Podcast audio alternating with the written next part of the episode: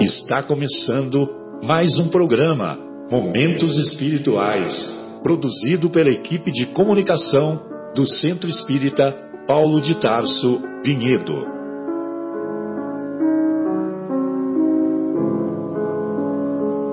Se guardas contigo o estigma do sofrimento, indagando pela solução dos velhos problemas do ser e da dor, se percebes a nuvem que prenuncia a tormenta e o vórtice traiçoeiro das ondas em que navegas, vem conosco, estudemos a rota de nossa multimilenar romagem no tempo, para sentirmos o calor da flama de nosso próprio espírito a palpitar imorredouro na eternidade e acendendo o lume da esperança, perceberemos juntos em exaltação de alegria que Deus, o Pai de infinita bondade, nos traçou a divina destinação para além das estrelas.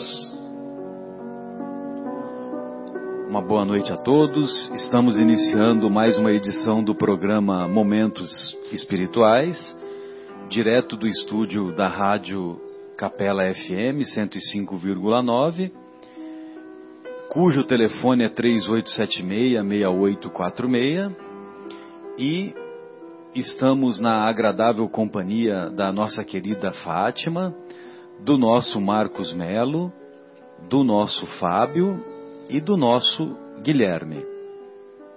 É tão gostoso falar nosso, né? Que o, o Chico que falava assim, né?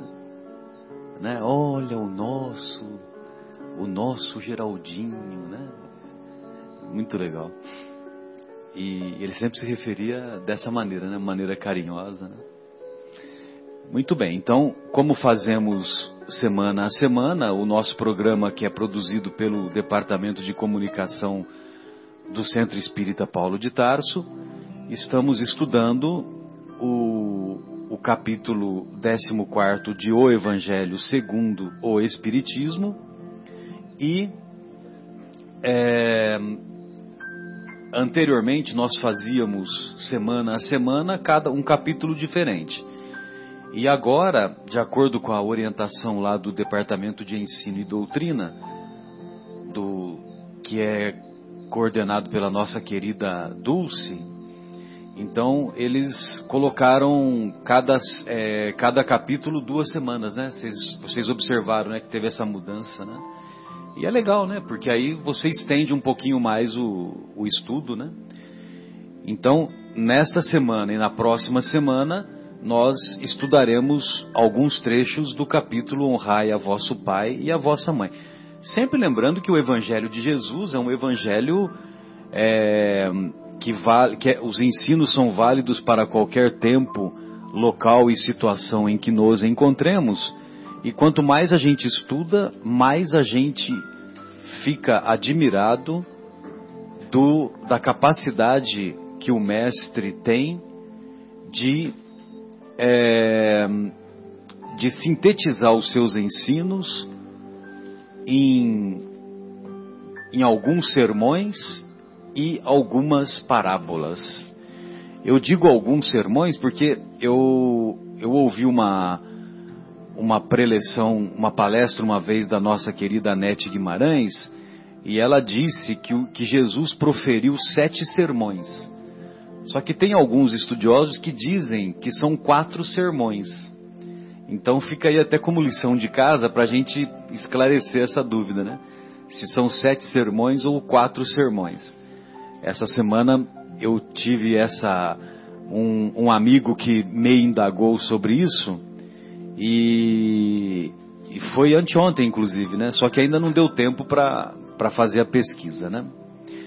É, então, por exemplo, tem o Sermão da Montanha, que é o mais famoso, tem o Sermão Profético, tem o Sermão dos Ais, né? Ai, Cafarnaum, ai de ti, Cafarnaum, e alguns outros aí que, evidentemente, que nós precisaríamos estudar para termos a certeza se são sete ou se são quatro. O número também pouco importa, né? Porque tem parábola de Jesus, por exemplo, que é duas linhas, né? Duas ou três linhas é considerado uma parábola, né? Muito bem. E lá no capítulo 14, honrai a vosso pai e a vossa mãe, nós vamos encontrar duas, duas passagens que se encontram. Uma na primeira revelação, ou Antigo Testamento, e outra na segunda revelação, ou o Novo Testamento. Muito bem. Então, lá no capítulo 19 do, das anotações do evangelista Mateus, nós vamos encontrar Jesus dizendo assim: Vós sabeis os mandamentos: não cometereis adultério, não matareis, não furtareis, não prestareis falso testemunho, não fareis mal a ninguém, honrai a vosso pai e a vossa mãe. Honrai a vosso pai e a vossa mãe. E lá no Decálogo, o Decálogo é como é conhecido os Dez Mandamentos. Lá na, no segundo livro, o livro intitulado Êxodo, todos sabemos que os cinco livros do judaísmo são Gênesis, Êxodos, Deuteronômio, Números e Levítico. E lá no livro de Êxodos, ou Êxodo, no capítulo 20, nós vamos encontrar os dez mandamentos. E nesse capítulo 20, evidentemente que nos dez mandamentos que Moisés recebeu através de escrita direta, do fenômeno mediúnico de escrita direta lá no Monte Sinai, lá está escrito, que ficou conhecido como as tábuas da lei. Né? As tábuas da lei que depois acabaram se perdendo, né? Infelizmente se perdeu. Mas o importante é que é o conteúdo, né, dos ensinos. Então lá está escrito assim: honrai a vosso pai e a vossa mãe, a fim de viverdes longo tempo sobre a terra que o Senhor vosso Deus vos dará. Que terra é essa? Que terra é essa, Marcos? Será que é uma gleba de terra que Deus prometeu a cada um de nós, se nós honrarmos o nosso pai e a nossa mãe? Será que são 5 mil metros quadrados? 3 mil metros quadrados? Um hectare goiano? Um hectare paulista? 25 mil metros quadrados? O hectare goiano é, é o dobro, né? É 25 mil metros quadrados? Ou uma chácarazinha, 5 mil metros? Chácaras do lago? Chácaras do Lago é 2 mil metros? 3 mil metros? Um 2 rancho. mil metros? 2 mil metros quadrados? Um rancho. Um rancho. No rancho fundo, bem pra lá. Só quanto? Só a terra. Então, mas que terra é essa, né, Fátima? É sobre a terra que o Senhor vosso Deus vos dará. Então, é, são poucos poucos momentos em que nós observamos os ensinamentos espirituais acompanhado de promessas, né? E, e um deles é esse, né? Honrai, a, honrai vosso pai e vossa mãe, a fim de viverdes longo tempo sobre a terra que o Senhor vosso Deus vos dará. Ou seja, se nós tivermos um, um comportamento de enobrecer, de respeitar os nossos pais, então nós certamente teremos o mérito de podermos continuar encarnando no nosso planeta.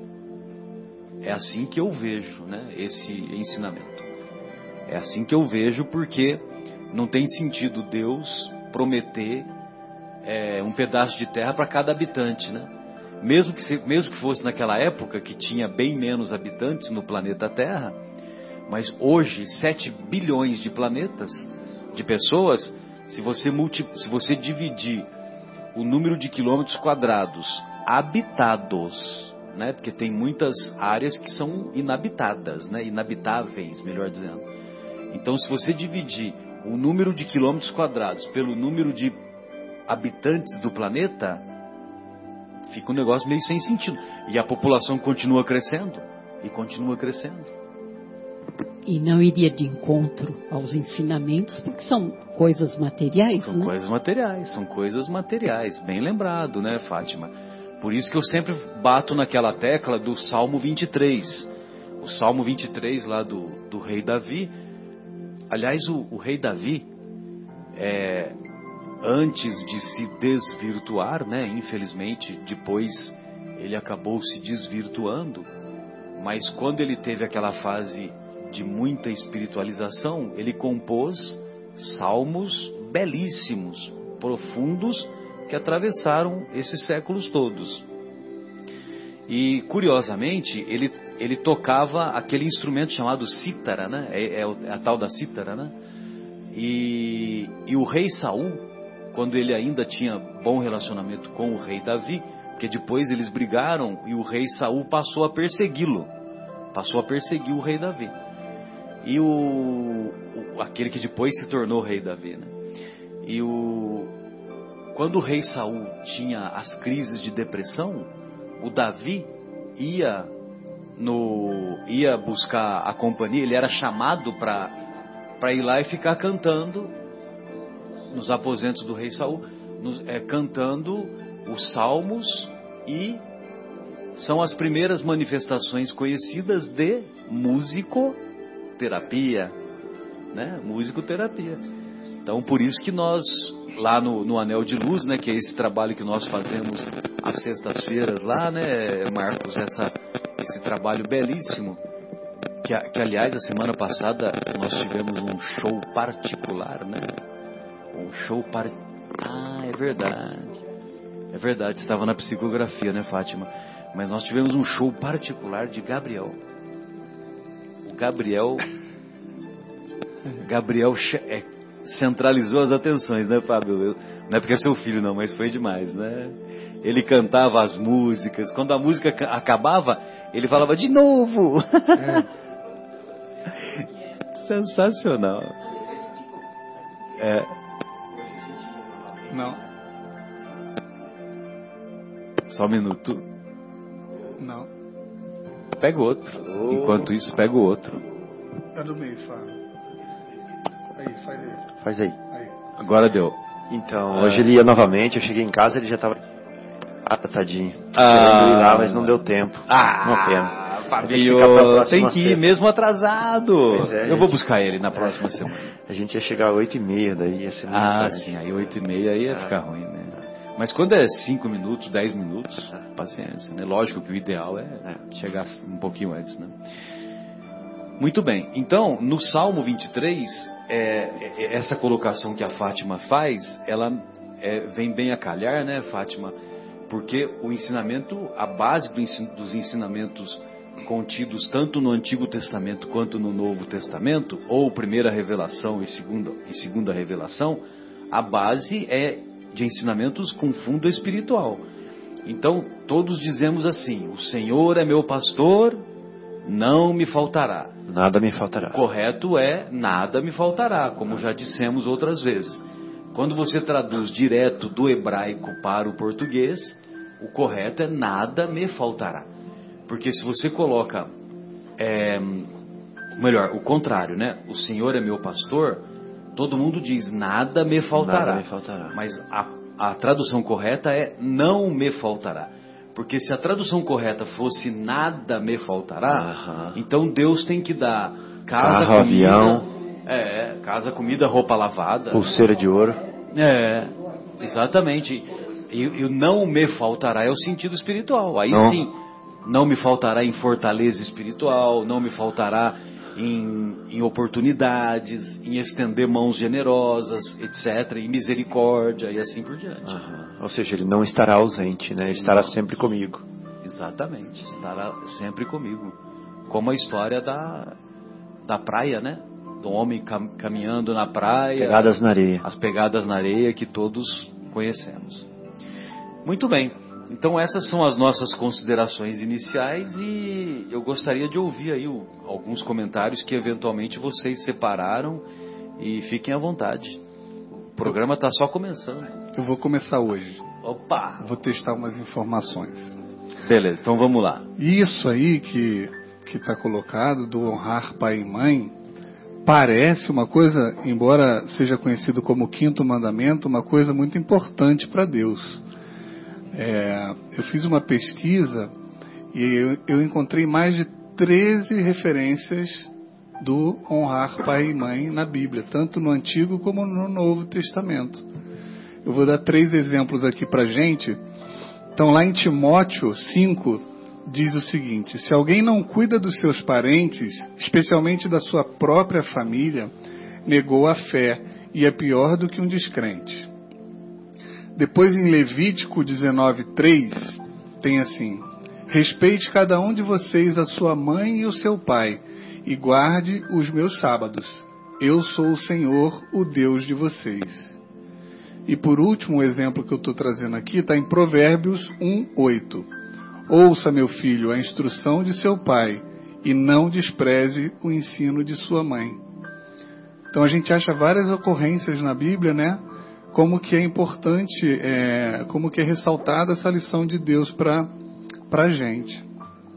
Então eu queria testar isso aqui. Tem os outros exemplos que tem um, tem um que diz que é, o filho que não obedecer o pai e a mãe, os olhos vão ser arrancados e jogados e comidos pelos filhos dos abutres e os filhotes de abutres. Mas independente do, do vocabulário, porque tem aquelas questões de tradução, né? De como era dito naquela época, mas são é, pelo menos 13 referências no honrar pai e mãe na Bíblia. O Provérbios foi escrito pelo Salomão. Uhum. Pois não, Marcos, fique à vontade. É, nós fazendo um comentário também, esse honrar pai e mãe, tem, tem essa passagem de Jesus que ele está na festa e eles vão tê-lo, né? E, mas é, é muito importante esse, essa, esse honrar pai e mãe, porque o mestre pede para que a gente ame nossos inimigos, né? O que, o, o, o que amor seria esse que ele, que ele pediria ao pai e à mãe, né? Que não, não apenas amor, mas honrá-los, né? Que é uma, que é uma palavra que claro, está implícito amor, mas que até peguei aqui no, no livro Vivendo, na Vivendo, Vivendo o Evangelho, honrá-los, isso é respeitá-los, seguir-lhes os bons exemplos, dar-lhes assistência quando eles necessitarem, né? Tudo isso é honrar pai e mãe, porque para nós espíritas, né, o momento de, de da reencarnação ele é muito importante. E os espíritos que se encarregaram de nos receber no, no seio da família, é, eles têm, nós temos que ser sempre gratos, né? independente de como eles nos tratam. Né? Nós temos que honrá-los, porque essa oportunidade de vir né, é, naquela família foi concedida por aqueles, aquele, aquele casal, aqueles dois, enfim, o pai e a mãe, que é, assumiu esse compromisso. Qual o compromisso, né? De nos colocar ao caminho dessa nova reencarnação. Aqueles primeiros passos que o espírito tem logo após é, ingressar na, ao corpo novamente, né? Os primeiros cuidados e tudo aquilo que envolve, que tem amor, tem carinho, né? Nós não sabemos exatamente qual foi o passado desses seres que estão convivendo na mesma família, mas temos que honrar o pai e mãe sempre, né? E nunca deixá-los desamparados até o fim dos seus dias, né? né? Porque ah, eu casei, não sou mais responsável por isso, enfim. Ah, o meu irmão mais novo, aquele mais que está mais mais novo não, o que está mais próximo dos meus pais, é, tem mais obrigação que eu, não, enfim, não, não existe, né? Acompanhe seus pais, né? E até o último segundo, né? Dentro das possibilidades. Eu sei que a vida, às vezes a vida, a gente fica falando aqui, mas a vida também nos, nos leva para outro caminho, para outro lugar que estamos distante.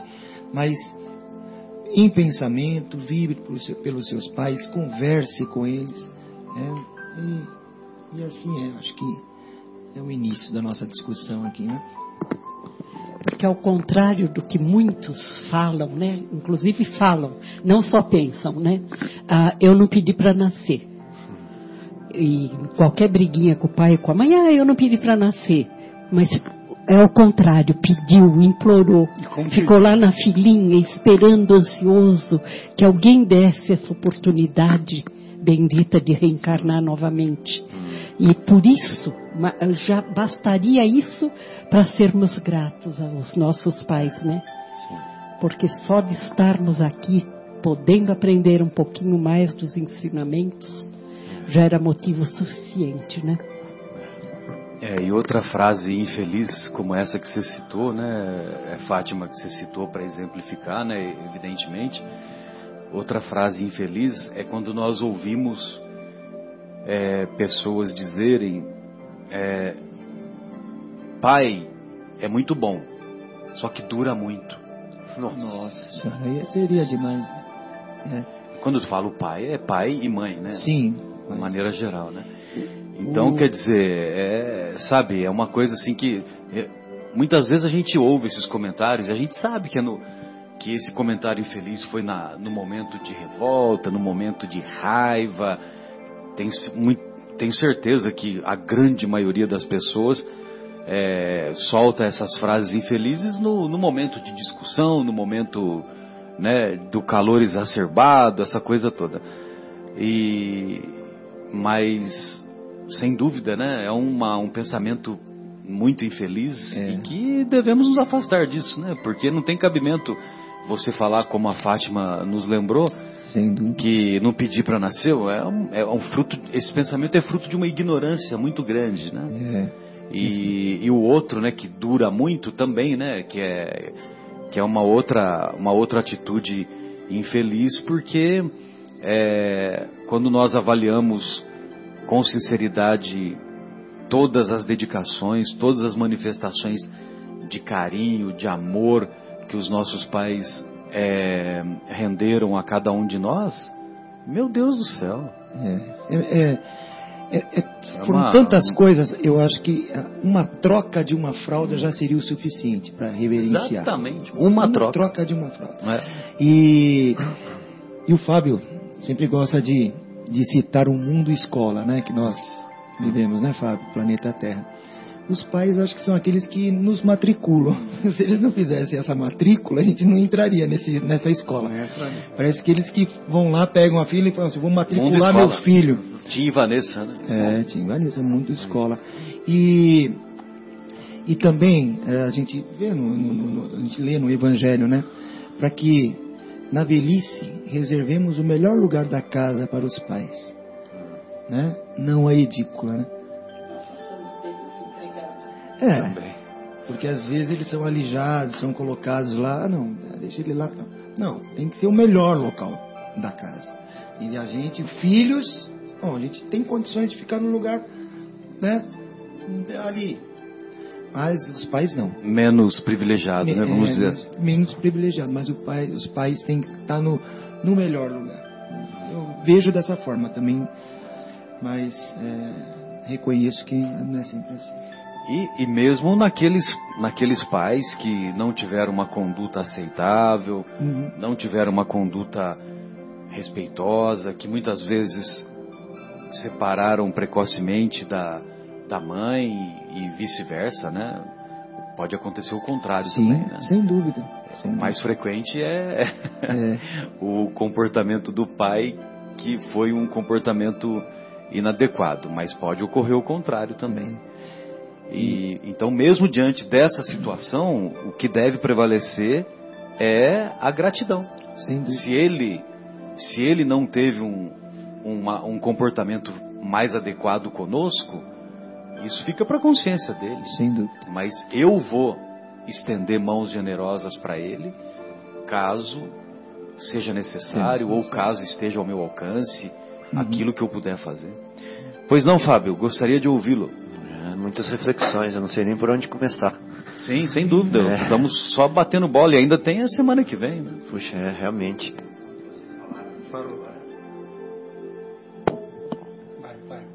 tudo que vocês falaram aqui até agora está me fazendo refletir bastante. E eu estava aqui pensando, né? Será que a gente consegue chegar na tal Terra Prometida sem a encarnação? se nós fôssemos criados somente como espíritos, sem o concurso da matéria, será que nós é, conseguiríamos é, estímulos? Será que nós conseguiríamos é, oportunidades para chegarmos à perfeição? Né? Ou seja, será que a semente consegue, conseguiria, conseguiria se tornar uma árvore sem a terra, sem a água, né? sem os sais minerais, sem o vento?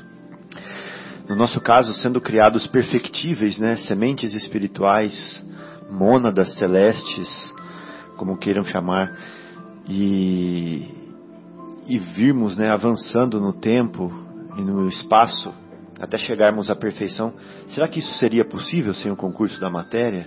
Né? Para a gente refletir um pouquinho, né? Para a gente pensar qual que é o papel da matéria nisso daí, qual que é o papel dessa forma, qual que é o papel dessa escola, né? qual que é o papel dessa, desse vaso. E essa forma, esse vaso, essa escola, ela é propiciada para nós como um presente, né? Por, é, por um casal que, é, por amor, né, nos colocou, mesmo que dentro das suas imperfeições, mas por amor, nos colocou, seja ela manifestação de amor primitiva ou mais, ou mais sublime, né? Mas nos colocou no mundo, né? Nos deu oportunidade, trocou a nossa fralda, nos deu leitinho, é, acordou de madrugada por nós, nos deu remédio, né? nos protegeu do vento, nos protegeu da, é, do, dos cachorros, dos micróbios, de tantas coisas, né? E nos trouxe até onde a gente está hoje. Então, o que mais fazer para um ser desse, sem que não seja agradecer, né? que não seja dignificar, né? que não seja distinguir, né? que não seja honrar, honrar essa pessoa que deu da vida dela por nós. Isso eu acho que é a grande lição. E sem essa oportunidade maravilhosa que nós estamos tendo aqui no planeta agora, nós não vamos chegar na Terra prometida. Né? Nós não vamos chegar na Terra, é, na, na Terra é, de Deus. Nós não vamos chegar. Nós vamos ficar na nossa Terra. Qual que é a nossa Terra? É a terra ainda de muito orgulho, de muita vaidade, de muita presunção, de muita ira, né, de muita vingança. Essa é a nossa terra atualmente. Mas a terra prometida, a terra que Deus é, nos reserva, é a terra de solidariedade, a terra de humildade, né? terra de carinho, terra de dedicação, terra de esforço, né? terras de mérito. Essa terra que, que nos espera, né? Mas ela nos espera, não nos espera assim como um como um presente somente. Ela é um presente, mas depende do nosso esforço, né? Depende do nossa, da nossa luta, do nosso suor, do nosso mérito, porque Deus quis que seja assim. Se não fosse assim, um anjo não, não conheceria a palavra é, esforço, né? Ele não conheceria a palavra renúncia, ele não conheceria a palavra abnegação, né? Ele não conheceria a palavra dedicação, mas Deus quis que nós as conhecêssemos, que nós as vivêssemos. Né? Desprendimento. Né? Desprendimento. E são valores, são valores, né? E a gente vai chegar nessa terra com os nossos valores, com o nosso suor, né? forjados na luta, muitas vezes no sofrimento. Então é isso. Quem nos deu essa oportunidade? Nossos pais. Então vamos dignificá-los, vamos respeitá-los, vamos distingui-los, vamos ter gratidão por eles, como o Marcos falou, né? Acima de tudo, gratidão. E sempre também é submissão. Eu fiz em Belo Horizonte uma vez, uma, uma, eu tive a oportunidade de participar de, uma, de um trabalho com psicólogos, lá na equipe do Haroldo Dutra Dias, de chamava Constelação Familiar. Ah, sim, a Constelação Familiar. É, Maravilha. Então, aí eles fizeram uma vivência lá pra gente. Fabinho, ah. é, eu vou pedir um Gente, vamos fazer uma pausa? Uh-huh, e, aí quando a gente retomar, aí você volta, porque a gente poderia desenvolver essa, esse tema, uhum. que é, é, bem interessante, né, da Sim. constelação. É, você até legal. poderia descrever claro. para os estimados ouvintes, para aqueles que nunca ouviram falar, né? Uhum.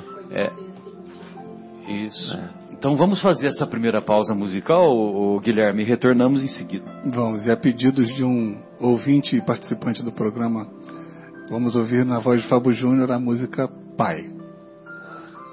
Então retornamos com o programa Momentos Espirituais, hoje estudando o capítulo 14 de O Evangelho segundo o Espiritismo, honrai a vosso pai e a vossa mãe. E o nosso querido Fábio começou a fazer um, a descrição de uma experiência que ele teve lá em Belo Horizonte, com o grupo do, do nosso querido Haroldo, né, que tem uma, uma história de vida também é. maravilhosa, que inclusive cabe bem a calhar né, no nosso programa. E acho que vale valeria a pena aí você descrever para nós aí como é que foi a sua experiência, o, Fabinho. Fica à vontade. É, então, nós estávamos falando justamente sobre honrar pai e mãe, né? Fábio, parou de novo.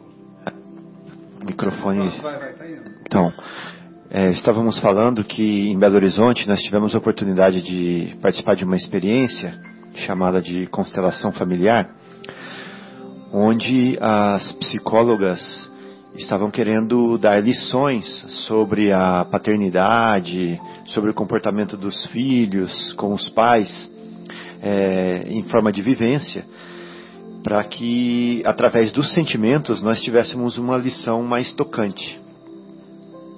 E foi, é, me chamou a atenção um ponto de uma, de uma pessoa que descreveu um caso muito semelhante ao meu, né? Por isso chamou tanto a atenção, que era de de querer ensinar aos pais, que era de querer controlar os pais, que era de querer determinar para os pais como eles deveriam se comportar, como eles deveriam fazer e se sentir pai dos pais. Né? E aí isso daí gera muito problema, porque gera problema com a esposa, né? a esposa se sente assim, puxa, mas esse aí, em vez de ele cuidar da nossa própria família, ele está cuidando de outra família. E ele devia dar mais atenção para mim, dar mais atenção para os filhos. Enquanto ele fica o tempo inteiro querendo cuidar da mãe, querendo cuidar do pai e querendo interferir na vida deles. E querendo dizer como a vida dos pais devem ser. Deve ser. Então, nessa experiência, o que eles fizeram? Eles chamaram essa pessoa, né, que, que gostava de interferir na vida dos pais, e o puseram de frente para a plateia, né? Chamaram outras duas pessoas, um para representar o pai dessa pessoa e outro para representar a mãe dessa pessoa. E colocaram os dois, o casal, atrás dessa pessoa. E os dois colocaram mão, as mãos no ombro dessa pessoa.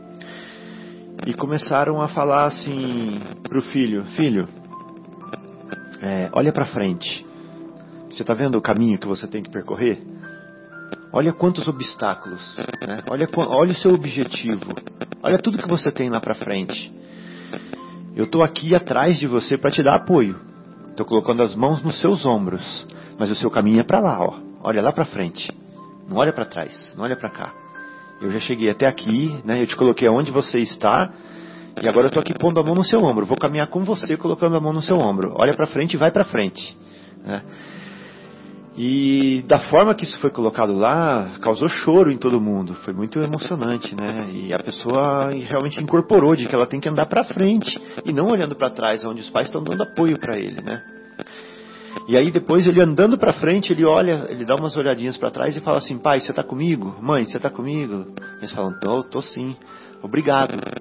Segue comigo. Segue comigo. Eu preciso contar com vocês, seguir contando com vocês. Preciso contar com o apoio de vocês. E ele vai andando e a mão sempre no ombro dele, né? E aí chega uma hora que ele vai colocar a mão no, no ombro do filho dele, né? E vai falar, ó, vai para lá que vai, é para lá que vai. E os pais soltam a mão do ombro dele, né? E ele vai seguindo e mostrando para o filho dele e o filho dele vai andando para outra direção. Então essa vivência assim vivida num, num ambiente é, propício é muito marcante né? e faz a gente viver na pele a, a sensação, a emoção de que, olha, meu pai está aqui, sou muito grato a ele, me sinto forte com ele atrás de mim, mas o meu caminho é para lá. Né? É. É. É, agora eu tenho a minha família para direcionar, então é importante é. isso. Porque Isso. não é para abandonar os pais, é para cuidar dos pais, é. mas não deixar a família de lado Exato. também.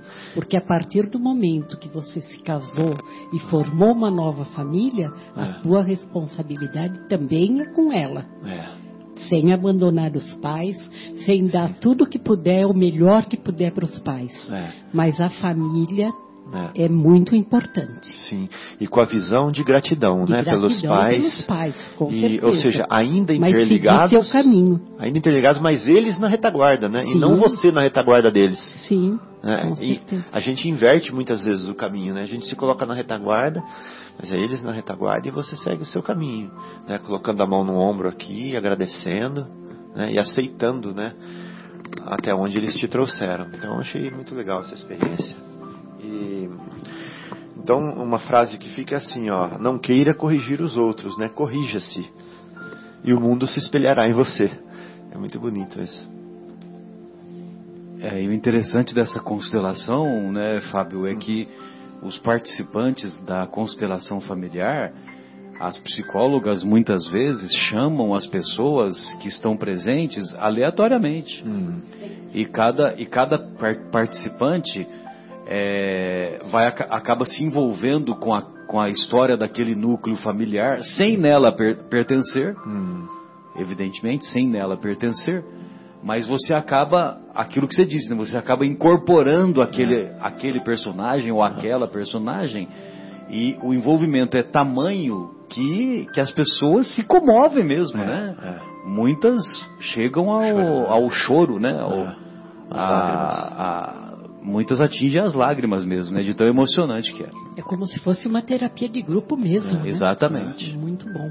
Exatamente. É, inclusive tem algumas demonstrações na, na internet, hum. a TV Mundo Maior tem alguns casos assim, a, uma psicóloga chamada Delmar Gonzalez, ela, ela atua bastante nesse, nesse nível, né? Hum. Então é, é uma experiência gratificante e que e que contribui para tirar pessoas que estavam no abismo, né? Hum. de não saber o que fazer, né? de se encontrava numa situação, numa sinuca de bico, né? entre aspas, e, e esse tratamento, essa terapia contribui para resgatar o relacionamento, para resgatar a gratidão, por mais dolorosa que seja, para resgatar a experiência do perdão. É sempre lembrando né, que o perdão é a experiência mais dolorosa, mais complexa, mas também é a mais libertadora. Hum. Então, é só para concluir, né, o raciocínio que eu tinha começado, que nós devemos a nossa encarnação aos nossos pais, né, e que por isso devemos distingui-los, devemos é, honrá-los. É, e sem a encarnação nós não chegaríamos a Deus né? Nós não teríamos as oportunidades para nos tornarmos sóis. Nós ficaríamos aquela velhinha, não velhinha, aquela velhinha é, opaca ali, né? E para nos tornarmos sóis. Pequena vela, né? Pequena vela. Para nos tornarmos sóis, né? Nós precisamos é, seguir o caminho que Jesus nos ensinou, né? Das no, da nossa reforma íntima para brilharmos, né? Brilhar a nossa luz. E, e aí dá para entender melhor quando no Êxodo fala assim, né? Honrai vosso pai e vossa mãe, a fim de viverdes longo tempo na terra, que o Senhor vosso Deus vos dará. Ou seja, através dos pais honrados, filhos, né? Que crescem, que evoluem, que têm a oportunidade de chegarem até Deus, né? A, que é a terra prometida, que é o reino de Deus. E é interessante que no Êxodo eles estão vivendo na pele é, o que, no, de uma forma material, o que o Espírito vive, né, em forma espiritual. O Êxodo, né, ou seja, a luta no deserto para chegar na Terra Prometida, que é o que nós na nossa jornada espiritual estamos vivendo, né? A luta no deserto das imperfeições para chegarmos na Terra Prometida da, da perfeição espiritual, né? E e tudo que Jesus ensinava era assim, né? Era é, sentido figurado para chegar na essência espiritual. Então é muito bonito. Pois não, Marcos. a gente, a gente lê essa passagem, né, Marcelo, onde ele, ele fala quem são, quem é minha mãe, quem são meus irmãos, enfim. É, que é o capítulo da moral estranha, e né? Da moral estranha. Que é mais adiante, Isso, né? Uhum. que vai, vai, ainda vai aparecer. Mas, é, isso parece soa um pouco é, é, estranho, realmente, né, dessa moral. Parece que é o contrário, né? Mas é, parece que Jesus está menosprezando Sim, os pais dele. Mas assim, até o Marcelo gosta até de falar dessa passagem, eu também, no momento que Jesus está na cruz, né, que ele olha João e Maria, sim, sim. Né, ele, ele diz, né, a, a Maria, não sei se ele começa por Maria ou se começa por João, né, é, mãe eis teu filho. É, filho, filho é, esta é, tua, esta eis tua mãe. Eis tua mãe. Então ele, ele como pedindo para que João a acompanhasse, tomasse conta, cuidasse da mãe, cuidasse como se fosse uma mãe, é. né? cuidasse da mãe dele, é. inclusive, né? Então você vê o, o quanta honra é, é. ele dedica aquela, aquela, aquele ser, aquela mulher né? É, Como bom, ele, bem pensado, bem... ele naquele momento, ele porque naquela época a viúva, aquela mulher abandonada, assim, enfim, que não tivesse o marido, ela era largada, sim, né? ela sim. não voltava para o seio familiar. Então Jesus preocupado com isso, creio, ele ele solicita que João cuide de Maria e Maria cuide de João também, né? Excelente. Por isso que Jesus valorizou aquele é. ensino da viúva no capítulo passado. Também o óbolo da que viúva. as viúvas, quando elas ficavam, quando elas enviuvavam propriamente dito, propriamente dizendo, ela, elas ficavam desprovidas do, do apoio, né? Totalmente, do apoio material, vamos dizer assim, da família, né? É, e aquelas duas moedinhas que ela colocou lá no gasofilácio, elas realmente tinham um peso grande um peso Estava dando aquilo com muito amor. Né? E, e, lembrando que João depois veio a morar com Éfeso, Maria em Éfeso, né?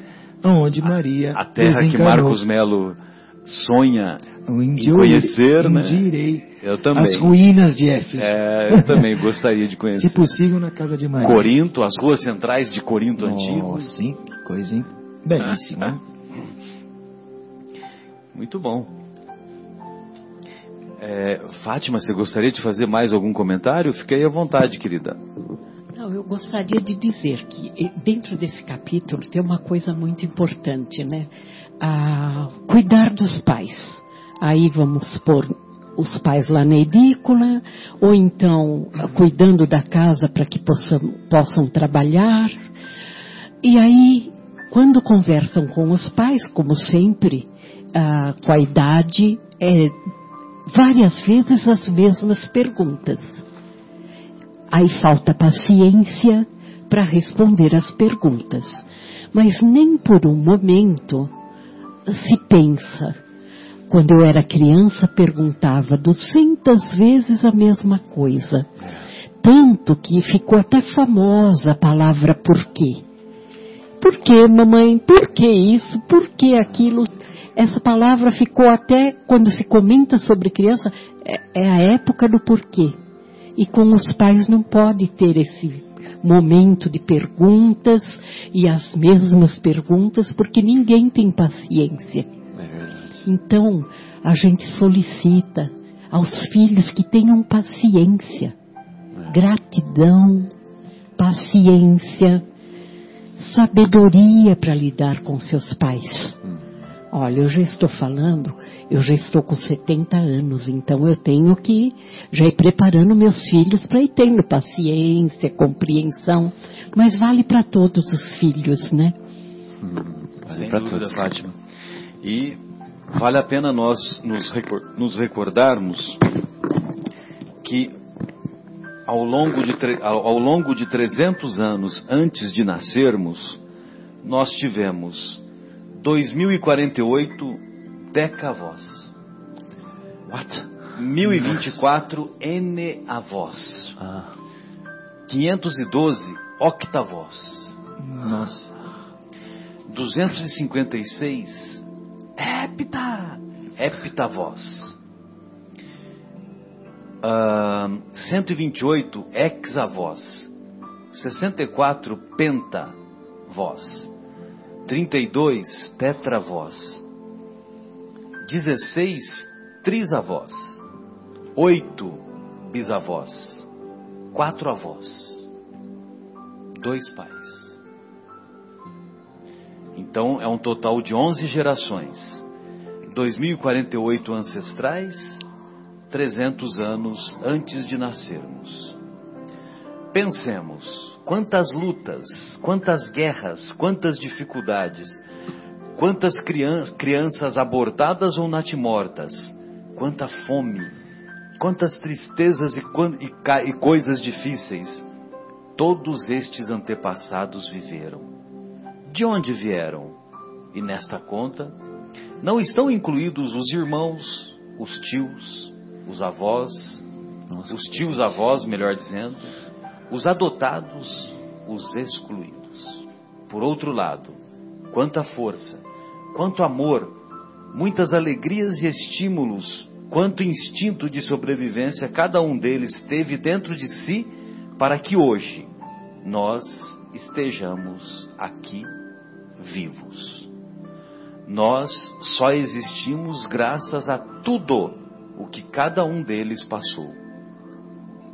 Curvemo-nos, reverenciemos nossos antepassados. Gratidão a todos os, a todos os ancestrais.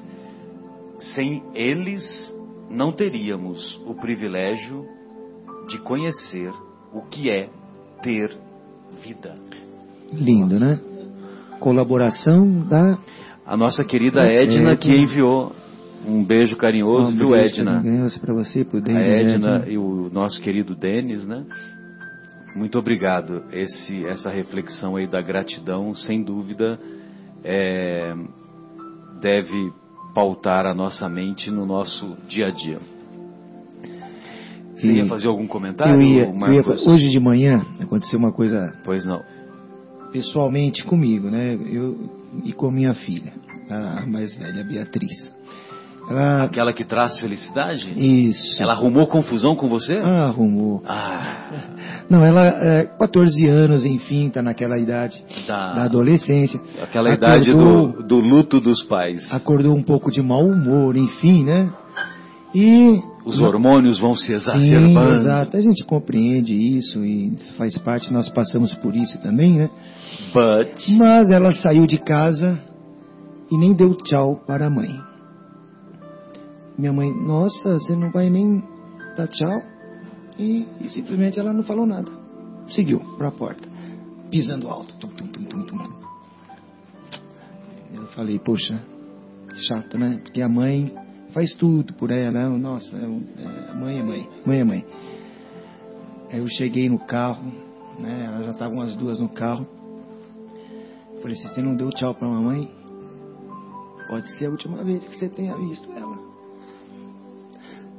Começou a chorar na hora. Quer dizer, talvez, eu não sei se eu estraguei o dia dela, mas ela parou para refletir.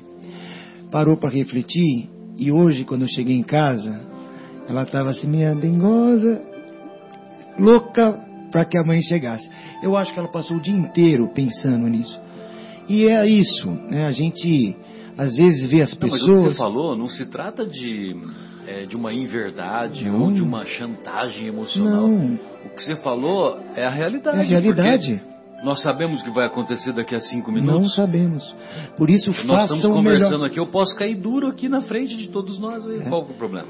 Então, teve a oportunidade de dar um abraço na mãe, olha, boa, bom dia, né, um beijo e vai. E ela não fez. Então, eu falei, poxa, você perdeu a oportunidade, né? Evidente, esperamos que você possa vê-la e viu e verá, mas poderia não ter acontecido, né? E fica aquele todo sentimento e eu acho que ela refletiu bastante. Hoje, no final do dia, eu vi que ela estava aflita para a chegada da mãe, que ela queria dar um abraço na mãe. Quantos anos mesmo? 14. 14. É. Fica isso como uma lição para gente, para mim também, né? Para todos, enfim. É, né? Para que honrem. É mais ou menos o que está na, naquela, naquela música Epitáfio, né? Que, é... que a gente se arrepende, né, de poderia ter feito diferente. Algo diferente.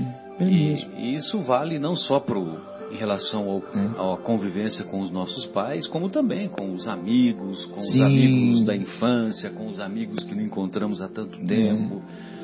E com tudo, né? Com tudo na é, vida, to, todas as mais variadas situações. Isso serve para a gente deixar a ira não tomar conta da, de nós.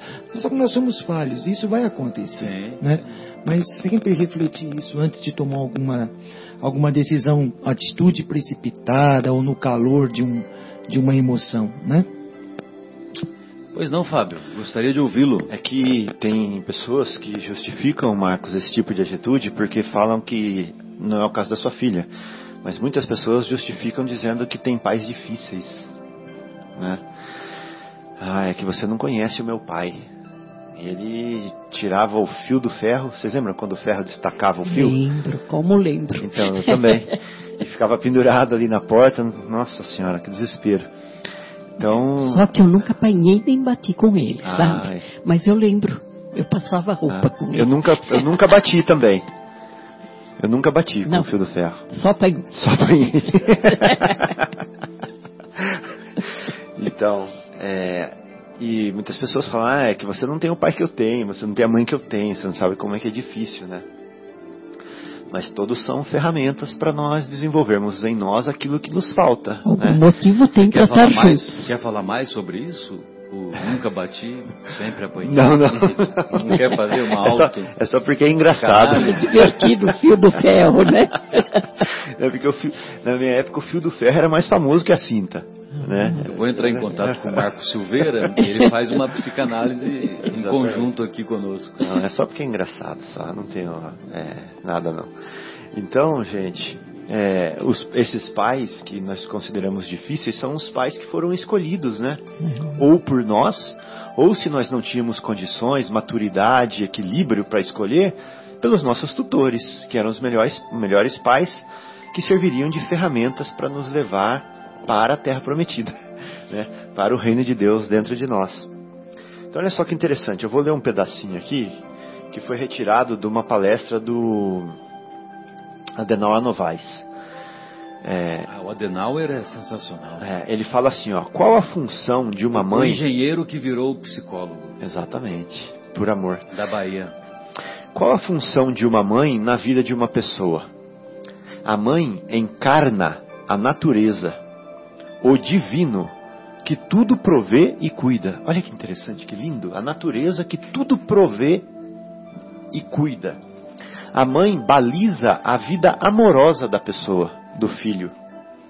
A forma como a pessoa se relaciona afetivamente. Isso vem da mãe. Normalmente, né? Se um espírito recebe na sua encarnação uma mãe pouco afetiva, e aí ele vai chamá-la de difícil, certamente esse é o seu problema. É isso que ele precisa desenvolver em ele próprio, afetividade já que não mereceu ter isso daquele espírito, que é a mãe. Olha que interessante. O que você tem que aprender num caso desse? Você tem que aprender a amar, tem que desenvolver capacidade de amar, tem que estabelecer relações afetivas em todos os níveis. Significa que até com a mãe, que não tem afetividade para com você. Olha que interessante isso. Está aí a sua ferramenta de evolução. Achei maravilhoso. Outra coisa ele fala do pai, um exemplo, né? Um exemplo só. A função do pai para o espírito é a função que estabelece para nós a capacidade de vencer o mundo. Luta, né? Guerreiro. Os desafios da sociedade. Estabelecer identidade. Olha, o pai vai fazer você estabelecer sua identidade. E limites para ela. Interessante, né? Se um espírito. Limites para a sua identidade, é o pai, vem do pai. Se um espírito recebe na sua encarnação um pai que não foi suficiente provedor, não soube estabelecer limites, não soube dizer não, ou se foi ao contrário, extremamente rigoroso e autoritário, se não o considerou como pessoa e não o orientou para o mundo, e você nasce nessa situação, Qual é a lição?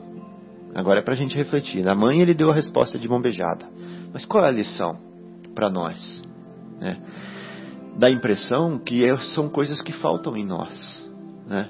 Dá a impressão que são coisas que hoje nos, nos fazem. Nossa, eu ia falar em espanhol, acredita?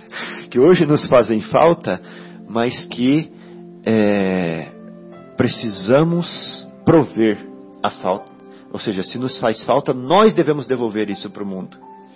Interessante, né? Então o pai era alcoólatra, alcoólatra, batia na mãe, era rigoroso, era autoritário. O que aprender disso tudo? O que, que eu quero dizer? Que nós temos que falar o seguinte: qual que é a lição? Isso é uma ferramenta para mim. E não falar assim, isso é um problema para mim. Não, é para fazer diferente. Exatamente, isso é uma Ser ferramenta para mim. Né? É. Só que as pessoas falam, isso é um problema para mim. E eu posso me justificar por causa desse problema. Não, isso é um desafio, isso é uma ferramenta para você. Quanto você caminhou com essa ferramenta nas mãos? Interessante, né? Essa Sim. reflexão do Adenal, achei muito bonito. E tem um complemento que é, é, às vezes a gente tem pais que são muito duros e que são muito é, bravos e que às vezes até castigam exageradamente. E normalmente os filhos desses pais, quando têm seus filhos, conseguem ser amorosos. Então, graças aos pais duros, ele conseguiu dar um amor que talvez ele não desse aos filhos dele, caso ele tivesse pais que não fossem tão rigorosos. Né? Tudo tem uma, uma, um outro jeito de se ver, né? Sem dúvida, viu, Guilherme? E a gente vê essa situação de pai violento, pais violentos ou alcoólatras, né? É, nós temos o livre-arbítrio até para quê? seguir o que meu pai fazia ou fazer diferente, né? Então aí está a lição de você né, poder amadurecer, é, dar um, um, um, passo além, subir um degrauzinho mínimo que seja na sua condição moral e espiritual, né? até de uma situação negativa que te chega através dos pais, para você mudar. Olha isso, isso me serviu de lição, eu vou fazer diferente. Né? E não é porque o pai é, eu vou ser também. Não é assim. Né? Então, se, se ele é bom, eu vou ser bom. Se ele é mau, eu vou ser bom. Excelente, eu ia falar isso agora. Está escrito aqui, ó, se são ruins, é um desafio para você crescer. Né? E se são bons, é uma responsabilidade para você aplicar. É isso mesmo. Que você é mesmo aprendeu. Porque assim, olha, ah. ele era filho do João. O João era uma pessoa tão boa. É. Né? Pena seja... que não vê no programa, né? É. Ih, João, sobrou para você tá hoje. Vendo, João? Ele era uma pessoa Grande tão abraço, boa, querido. ou seja, você espera, parece que a sociedade espere que você seja como foi seu pai, se ele foi, né? E o Kardec já previu isso, né? Porque olha só o que ele diz.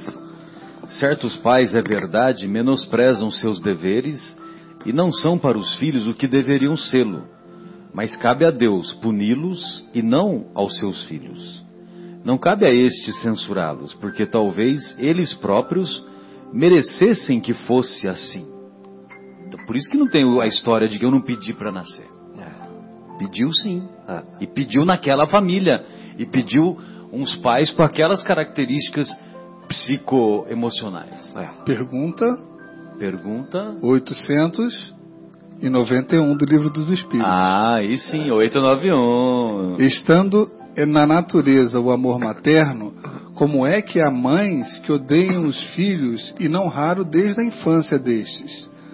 E os espíritos respondem: às vezes é uma prova que o espírito do filho escolheu, ou uma expiação, se acontece de ter sido mau pai ou mãe perversa ou mau filho em outra existência. Em todos os casos, a mãe má é animada por um mau espírito que procura criar embaraços ao filho, a fim de que sucumba na prova que buscou. Mas essa violação das leis da natureza não ficará impune e o espírito do filho será recompensado pelos obstáculos de que haja triunfado. Nenhuma violação das leis naturais ficará impune. Muito bem lembrado, viu, Guilherme? Gostei de ver. Esse Guilherme. Estou estudando. 891. Guilherme só quebra prova. o silêncio 8, quando 9, vale a pena. É. Aí o Kardec continua. Se a caridade estabelece como lei. Olha que interessante, Fábio. Eu, eu, é assim, ó, eu, quando eu leio o Livro dos Espíritos, quando eu leio o Evangelho, as cinco obras básicas né, do, do Kardec, não, não que sejam melhores do que outros livros de outros de outras denominações religiosas tal que ah os, os livros de Kardec estão muito acima não não é nada disso não, não que sejam melhores mas eu considero como se fosse o diário oficial. Entendeu? Tem o diário oficial da União tem aquelas leis tal tal. Então tem seria o diário oficial do universo. Diário oficial da humanidade alguma coisa nesse sentido ou do universo espiritual. Então, quando ele diz: se a caridade estabelece como lei retribuir o mal com o bem, ser indulgente para com as imperfeições alheias, não maldizer o próximo, esquecer e perdoar os erros, amar mesmo aos inimigos, quanto essa obrigação é maior ainda com relação aos pais. Nossa, você pode ler de novo? Lógico. Olha só, se a caridade estabelece como lei retribuir o mal com o bem, ser indulgente para com as imperfeições alheias, não maldizer o próximo, esquecer e perdoar os erros, amar mesmo aos inimigos, quanto essa obrigação é ainda maior com relação aos pais. Se nós devemos proceder dessa maneira com pessoas que não conhecemos, com pessoas que, que não, vamos dizer assim, que não são do nosso sangue, por que, que nós não vamos proceder assim com quem é da, da, da nossa família? Pois é, realmente. Os filhos devem, pois, tomar por regra de conduta para com os pais todos os preceitos de Jesus relativos ao próximo e dizer-se que todo procedimento repreensível em face de estranhos ou é ainda mais em face dos parentes. E que o que talvez não fosse senão uma falta no primeiro caso, pode vir a ser um crime no segundo. Porque então a falta de caridade se une à ingratidão. Exatamente, aí. Kardec foi melhor que André Luiz. Né? Sensacional, né? O Kardec é sensacional. É, é. Porque tem uma coisa que é a ingratidão. Essa realmente é uma é e grave. quando você alia a falta de caridade à ingratidão, aí é duro, né? O crime é duplo. O crime é duplo.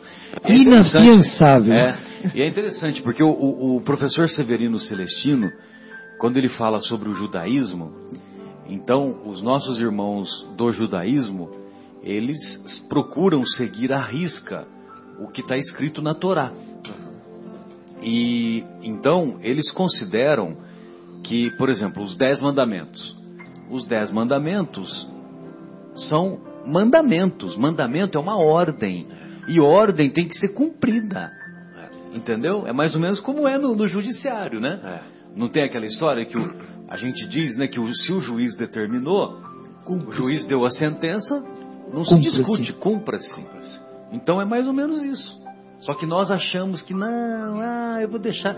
A gente tem como conselho, né? Ah, os mandamentos são conselhos, entendeu? Olha, são regras de conduta. Ah, mas de vez em quando a gente dá uma desviadinha, né?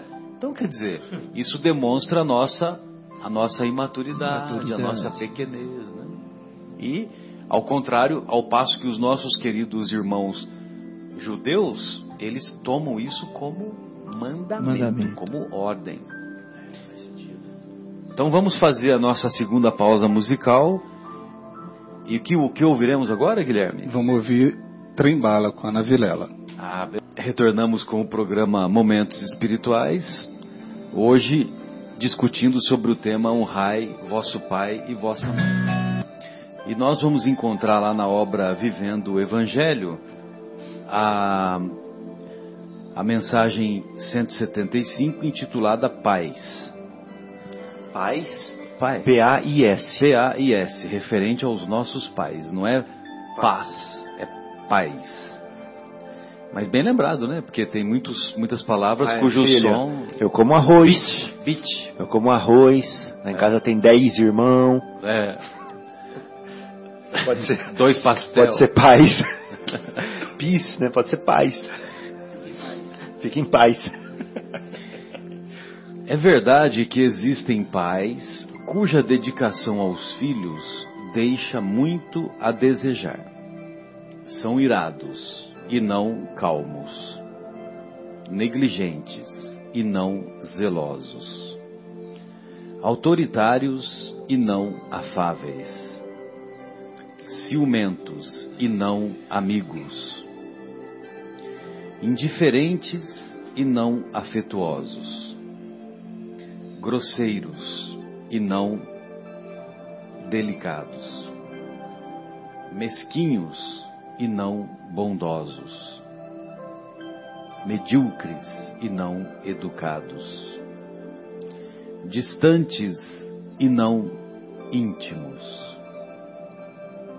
invejosos e não solidários, agressivos e não brandos, impertinentes e não tolerantes apesar dos defeitos e por mais que não realizem o ideal dos filhos, ainda assim são credores de respeito, gratidão e amor, porque são a porta da reencarnação. E sem ela, sem a reencarnação, não se chega a Deus. Você chegou a ver também? Você tinha separado? Vai, pode, fica à vontade aí, o, não, Fábio, não, pode falar. Nada, nada, nada. Ah, pensei que você tinha mais alguma coisa. Muito bom. Lindo, então, quer né? dizer, a, a, a, mensagem diz por si mesma, né? Então, por mais é, que os nossos pais tenham é, sido muitas vezes uma fonte de decepção ou uma fonte de tristeza, é, eles representam para nós a oportunidade da reencarnação. E a história do nosso querido Haroldo Dutra é muito bonita, né? Muito, muito comovente, né, Fábio? O, o Haroldo Dutra Dias, hoje conhecidíssimo, né, palestrante não só do nosso, não só do, aqui do Brasil, como também ele tem viajado muito, né, para o exterior, né, divulgando o Evangelho à luz da doutrina espírita. E também vocês podem pegar lá no YouTube, né, qualquer palestra dele tem 10 mil, 15 mil, 20 mil visualizações, né? Você está sendo até generoso. Estou sendo assim aquela, aquelas menos, que tem menos audiência, é, né? É, a palestra de três dias tem isso, né? É, a de três dias é mais ou menos isso, né? Tem, é bem lembrado, né? Guilherme. E, e uma das palestras dele, chamada é, Carta aos Jovens, né? Ah, sim. Então ele conta, né? Ele começa contando como é que foi a experiência dele. E ele, ele, a, a mãe, quando ele nasceu, a mãe foi mãe solteira e o, o pai não quis assumir e a família do pai enviou o pai para uma região distante do de, no caso ele nasceu em Belo Horizonte, né? Mandou para uma região distante, embora a família deu todo o apoio para que a mãe, a família do pai, né? Deu todo o apoio para que a mãe desse desse a luz, né? Evidentemente que não ele não entrou naquela história de naquela história triste de caminhar para o aborto delituoso. E aí a mãe, de família muito pobre, muito simples, é, que morava na, no Vale do Jequitinhonha, a mãe voltou de Belo Horizonte e a mãe ela, ela era empregada doméstica, né? A mãe vo, é, voltou para a terra dela no Vale do Jequitinhonha e durante dez anos ele viveu com oito famílias, né? ou durante oito anos viveu, viveu com dez famílias, foi uma coisa assim, né? É. E então, com muita dificuldade, ele conseguiu estudar, com muita dificuldade ele conseguiu trabalhar, é, se formar, se formou em direito e ainda depois prestou prestou o exame e o exame para juiz todos sabemos que é um exame muito difícil, né? muito trabalhoso, né? muito concorrido. E, e, antes disso, num final de semana, é, um grupo de jovens bateu a porta dele, da casa onde ele morava. Ele contava com 15, 16 anos. E esse grupo de jovens disse que estava fazendo a campanha da arrecadação de alimentos, a campanha Alta de Souza, né? A campanha da Fraternidade Alta de Souza, e que estava repassando de, de porta em porta em busca de um quilo de qualquer produto não perecível. E aí ele se interessou, leu a mensagem que foi deixada, né? E perguntou: aonde que vocês fazem esse trabalho? Que eu também quero participar. Aí foi assim que ele conheceu a doutrina espírita. Aí depois participou dos estudos do Honório. do professor Honório, né? Honório do Abreu. Honório Abreu, Honório de Abreu, muito conhecido, foi foi é, uma figura muito importante da União Espírita Mineira, né? Acho que foi presidente também, né? presidente. Né? deve ter sido presidente, né? Muito, muito respeitado. E, e aí ele ele fala com muito carinho, muito um nível de compreensão enorme, né, do que ele viveu. Uhum. E, e o pai dele, que ele não cresceu ao lado do pai, mora em Poços de Caldas hoje. Uhum. E ele, e numa das ocasiões que até nós até nos encontramos com ele lá em, no aeroporto de Goiânia, né? Lembra? É, lembro. E ele falou: Poxa vida, eu não consigo nem ir para Poços de Caldas para para fazer uma palestra que o meu pai está me pedindo há bastante tempo. Você lembra que ele fez esse comentário? Uhum, uhum. E então você imagina, né? Ele tinha tudo para se revoltar, né? Com com o pai e tal e ele buscou o caminho do perdão, né? Sim. Caminho do perdão é sempre libertador, né? Embora doloroso. É verdade. E até, não sei, puxando um ganchinho disso, né? Nós citamos muito a questão da paternidade biológica, né? Que são os pais que nos permitem reencarnar, mas tem os pais também que, que adotam por amor, né?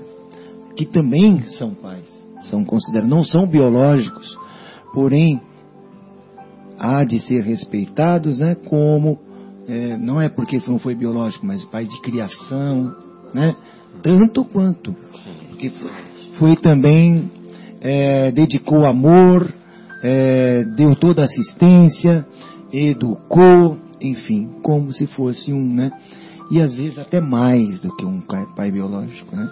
Pai biológico que às vezes, como aconteceu com Haroldo, o pai, o pai, figura masculina, não, não quis, ou enfim, não assumiu aquela responsabilidade de conduzir aquele espírito, né? Que olha que espírito, né? É missionário. Missionário. Né? Ele não, não, não se responsabilizou. Né? A mãe foi sozinha e tal, mas muitas vezes o bebê é, é, largado, né? Vai para uma, uma, uma creche, para um orfanato e fica aguardando uma oportunidade de alguma família poder cuidar, né? Assumir essa responsabilidade que seriam daqueles dois outros que é, por é, como se diz, livre arbítrio também é. não assumiu a responsabilidade, né? Mas esses outros que assumiram são pais também, né? Com certeza. Lembrando então dos pais adotivos. Excelente. As tias que foram mães, né? As avós que também consideradas mãe. É. E, e assim por diante, né? Tem mérito duplo, né? Porque cuidaram dos filhos dela e do filho dos outros. né? E hoje em dia, em nome da modernidade, né? nós estamos, as crianças, né, os filhos estão descumprindo a lei. Né? Hoje as crianças têm os seus quartos, que são é, verdadeiros mundos à parte, isolados. Né?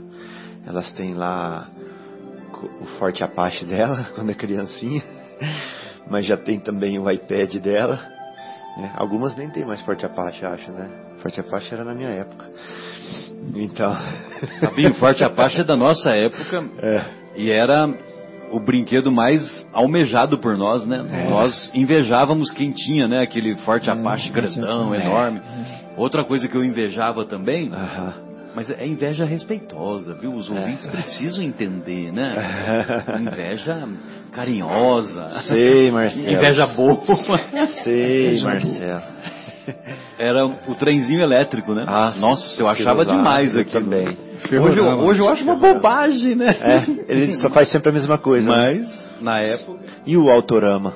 Autorama, meu Deus. É, Tinha o então. controle, então. É. Pois não, Patinha? Ah, também tinha os joguinhos, o Pac-Man.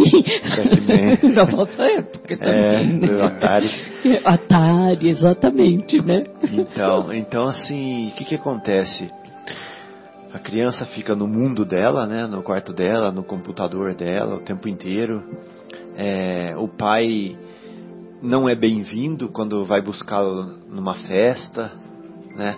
E os pais meio que ficam com, é, com medo da falta de aprovação do filho e fazem tudo o que o filho pede, né? Já não se senta mais à mesa para comermos todos juntos. Se né? senta é com o celular do lado. Se senta com o celular Cada do um lado. com o seu, tanto o pai como os filhos. É, ficam sentados no sofá, comendo com um prato na mão. É, já não tem mais aquela aquela confraternização, né, no momento da, da comida, aquele respeito, né, pela, pelo alimento que está sobre a mesa a gratidão pelos bons espíritos, por Jesus que nos provê, né? Tudo que começa com a letra A, abrigo, é, afeto, é, amor, amor, né?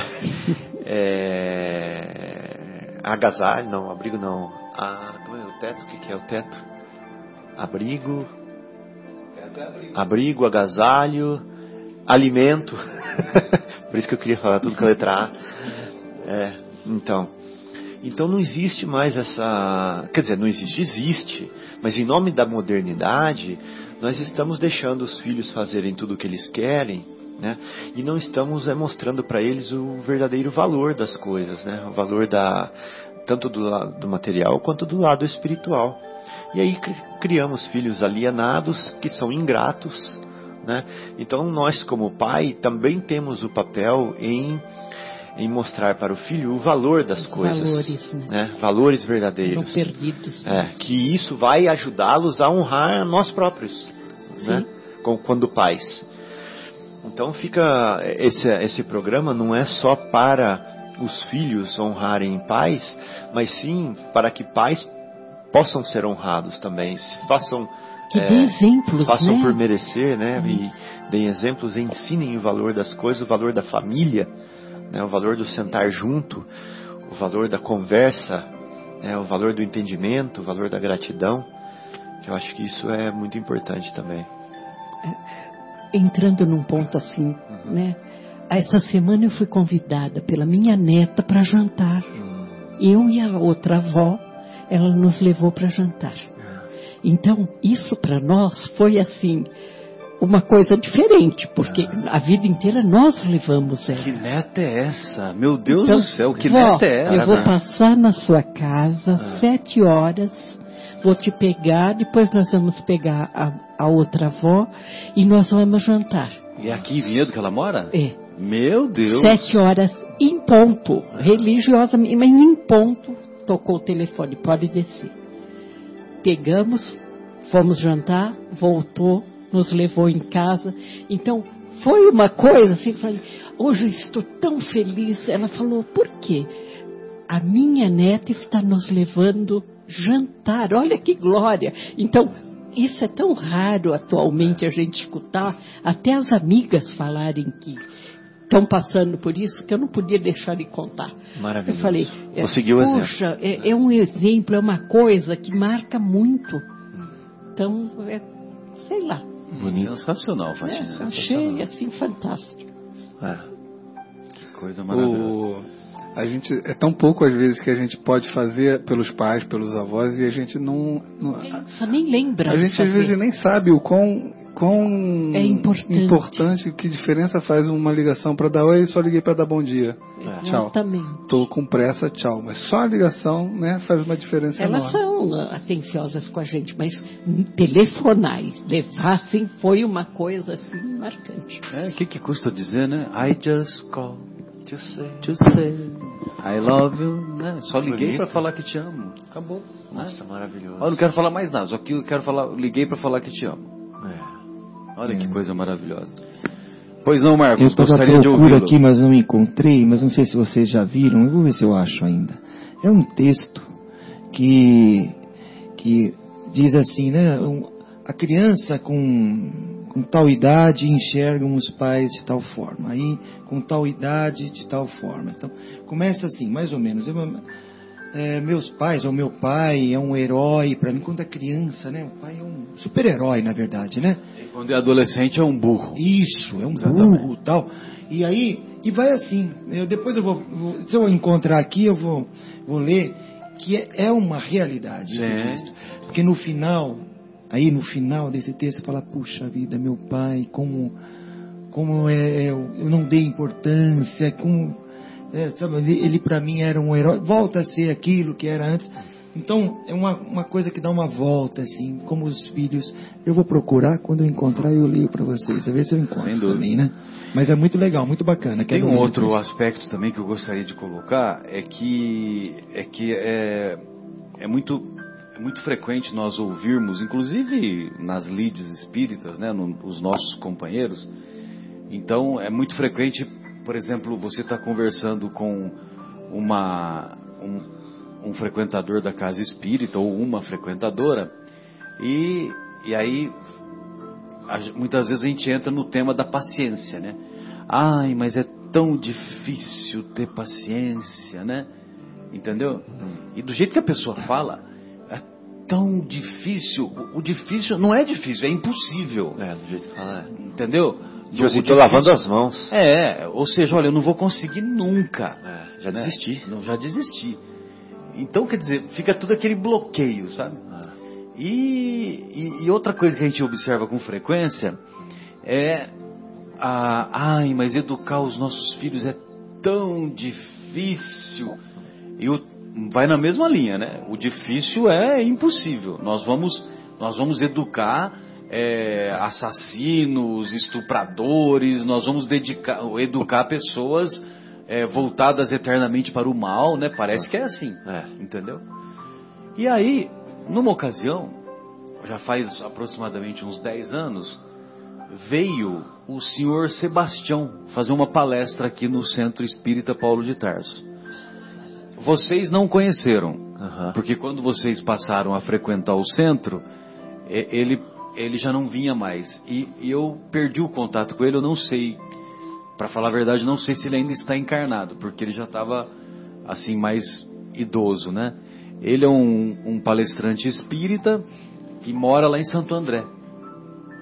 Amigos de outros amigos nossos que anteriormente frequentavam o Paulo de Tarso, a nossa querida Terezinha e o nosso querido Sidney.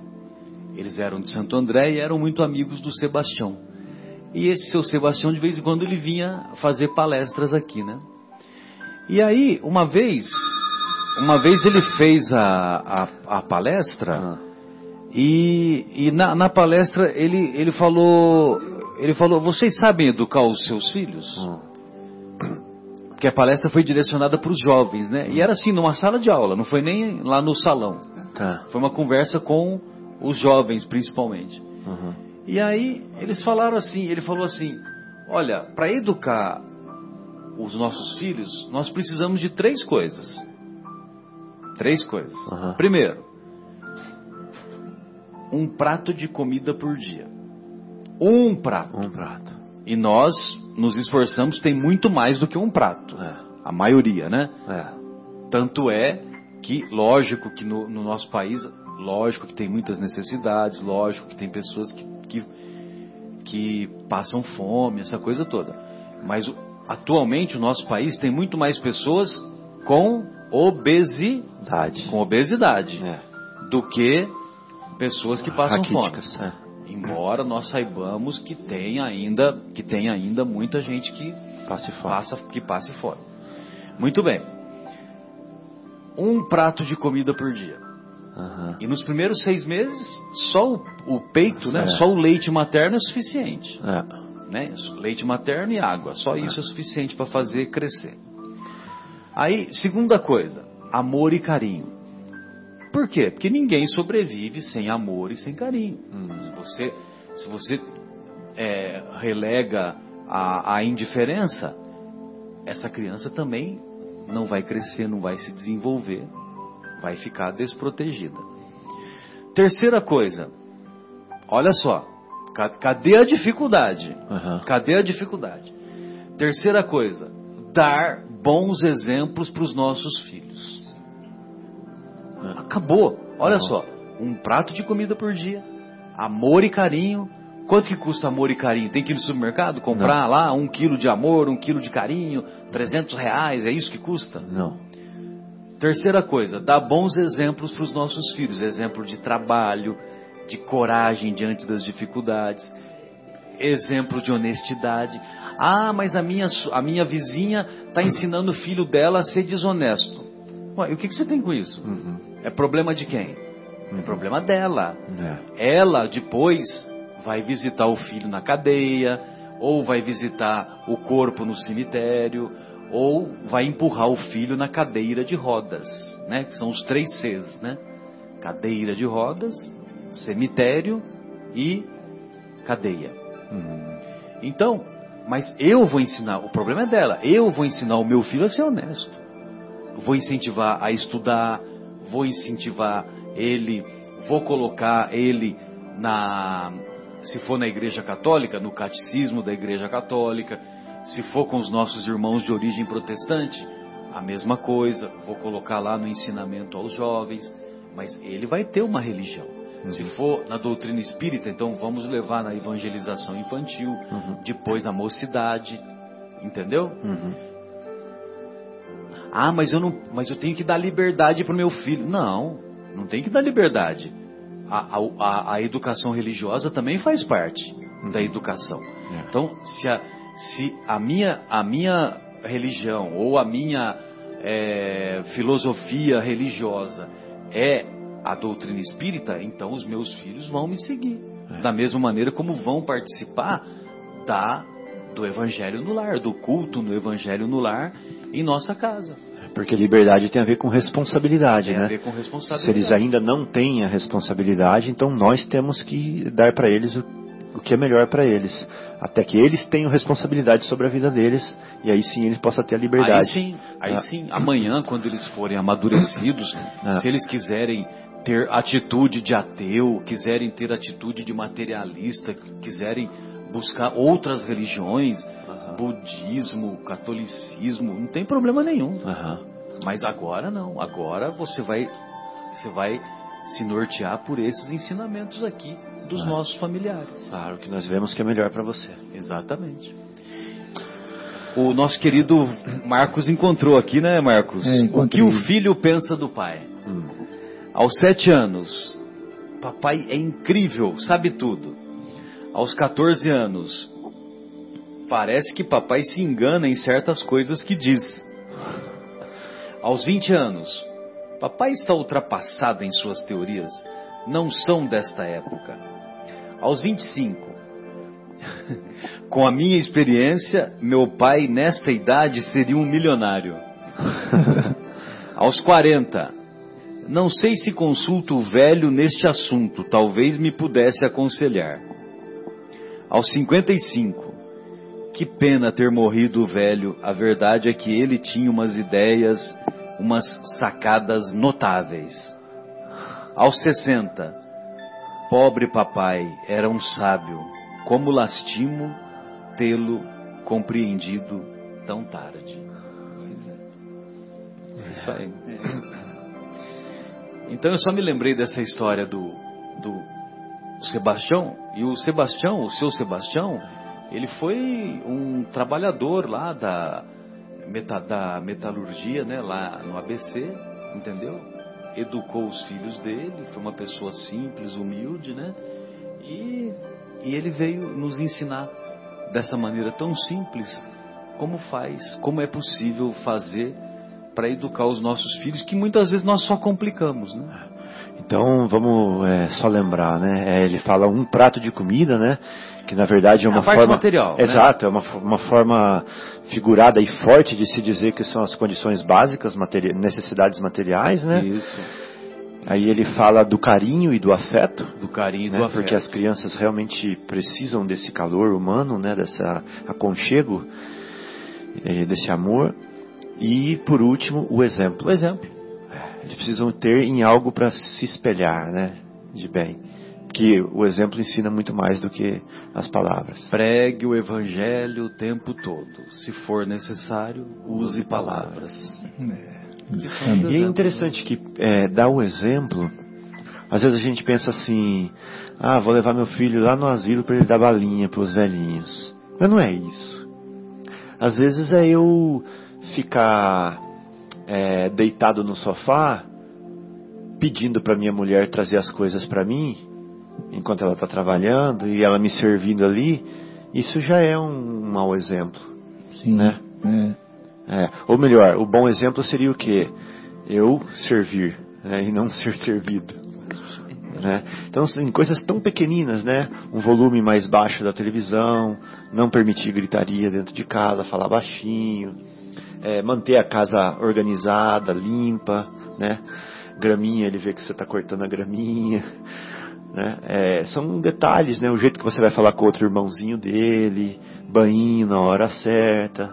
São coisas assim simples que servem de exemplo também, né? Esse é o maior, a melhor é, coisa. É no né? dia a dia, nas no coisas dia a dia, pequenas. Nas coisas pequenas, exato. Muito bom. E aí, Guilherme, tem mais alguma colocação aí que você separou aí do, do 891? Eu lembrei do, do, O Fábio falou de levar o filho no asilo, me lembrou de uma, de uma história que ele conta. Eu vou roubar a história. Que é quando você levou seu filho, não sei se foi só você e Érica, e que tinha um velhinho lá que vocês começaram a conversar com ele, né? E ele falou alguma coisa do tipo que não era muito visitado, né? Que os filhos deixaram ele lá e tudo mais. E o Fábio se apiedou do velhinho. E o velhinho percebeu e falou assim: Mas olha, eu fui um pai, um pai muito mal, eu fui um pai muito ausente, eu fui um pai Uhum. muito ruim. E isso aí é uma coisa que vale para a gente saber que uma hora a conta vem para a própria consciência deles. A gente Sim. não precisa aumentar o, É. o peso daquela cruz, né? Ao contrário, a gente tem que tentar aliviar, né? Porque uma hora ou outra chega, chega o peso, né? Então, E eu me lembro, bom, Marcelo, talvez Fábio, são mineiros como eu, ou talvez, eu espero que todos se lembrem. Pode ser da Ou tem, pelo menos da divisa, né? mas tem uma música, né, que é Couro de Boi, né? Vocês conhecem Couro de Tem Boi? que cantarolar, que agora, É, ou, ou trautear, É. que agora eu não me lembro. Isso, o- assim, a história é mais ou menos assim, que o pai morava com o filho, mas ele se desentendeu com a nora. E o filho disse para o pai, olha, você vai ter que sair de casa. Né?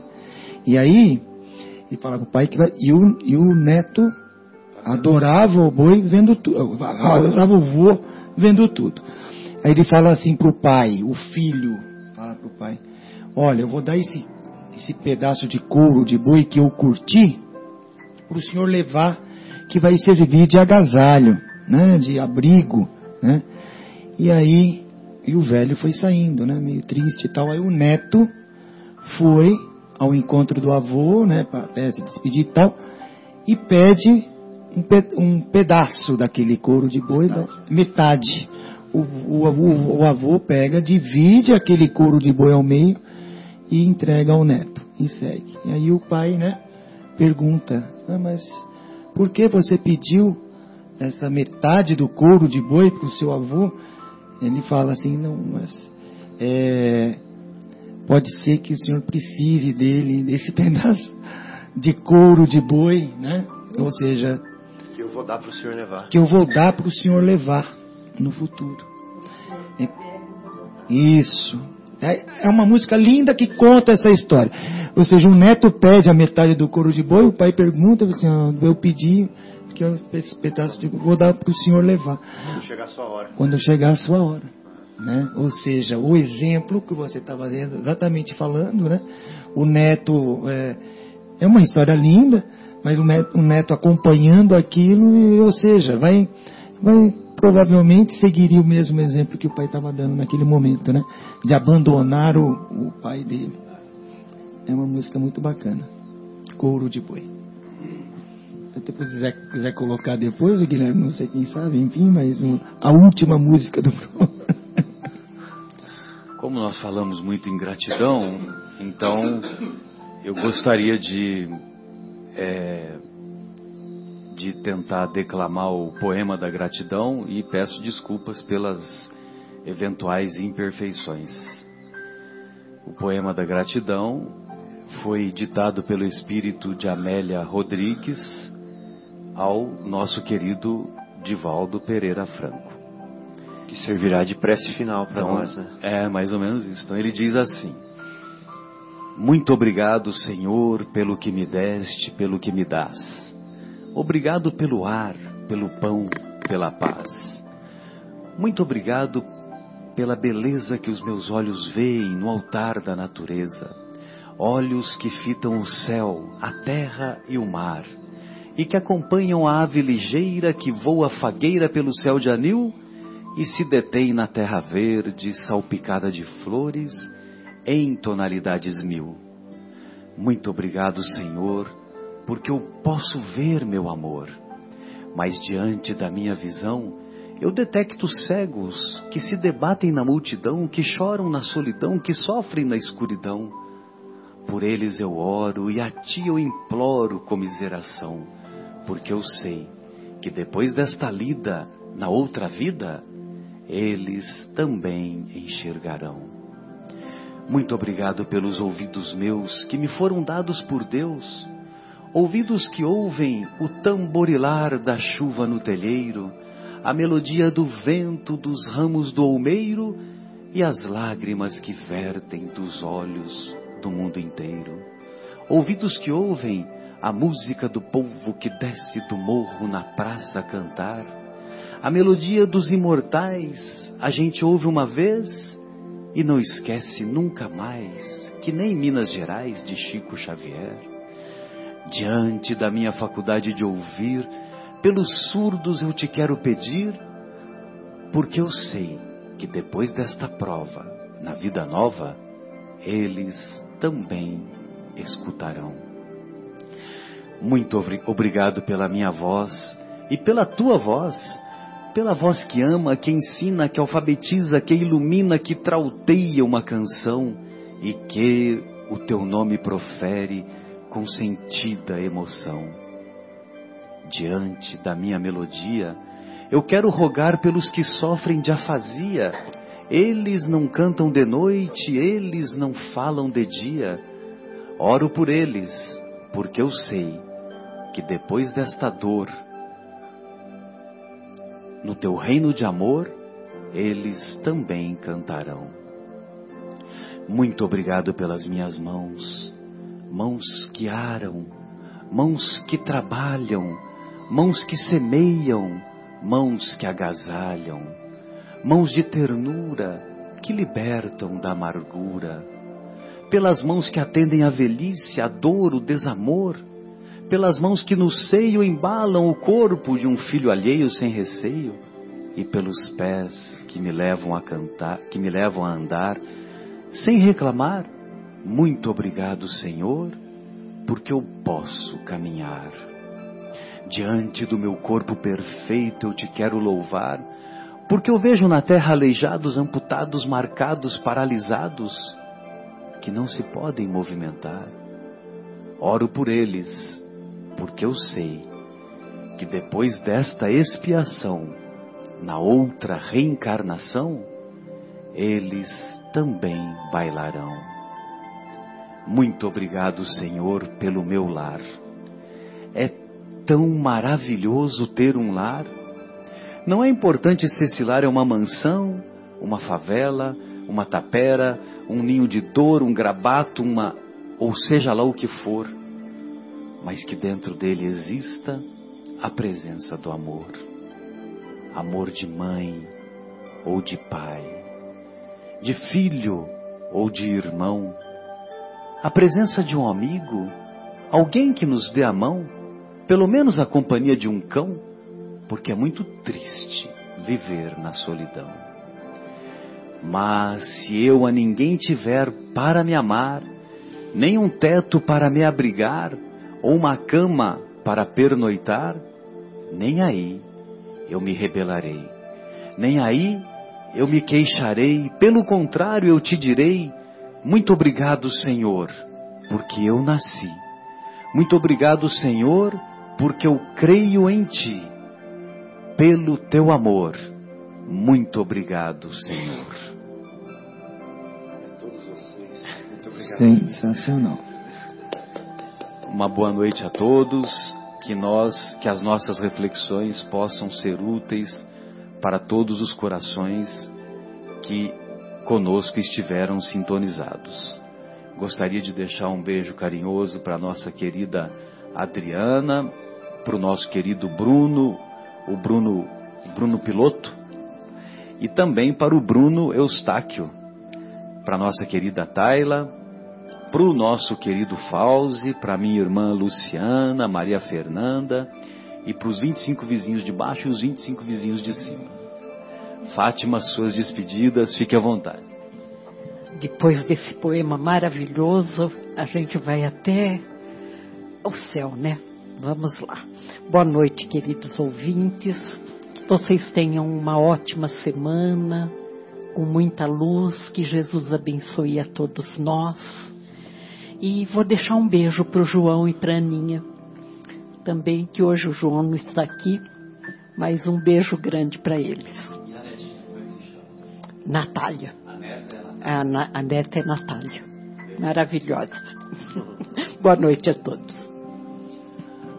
Boa noite, amigos, Marcelo, Fátima, Fábio, Guilherme, os que não puderam ouvir também. A todos os ouvintes também, uma boa noite, uma excelente semana.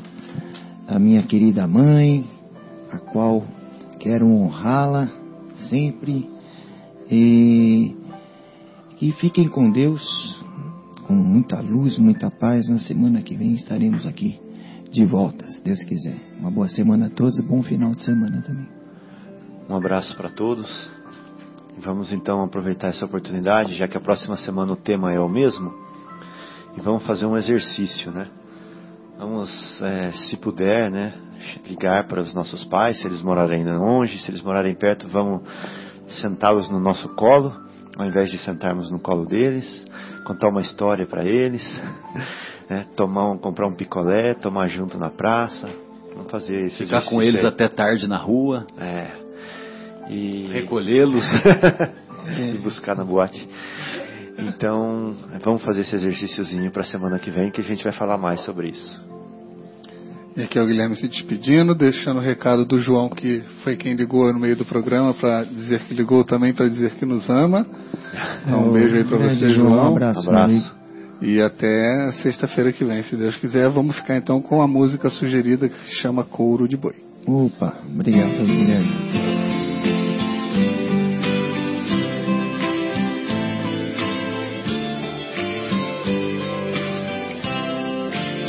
Conheço um velho ditado que é do tempo dos dagás. Diz que um pai trata dez filhos e dez filhos não tratam pai. Sentindo o peso da idade, não podendo mais trabalhar, um velho peão estradeiro com seu filho foi morar. Mas o rapaz era casado e a mulher deu de implicar. Você mande o velho embora se não quiser que eu vá. O rapaz, coração duro, com o velhinho foi falar. Para, Senhor, se mudar. Meu pai, eu vim te pedir. Hoje da minha casa, os Senhor tem que sair. Leve este couro de boi que acabei de curtir pra lhe servir de agasalho por onde o Senhor dormir.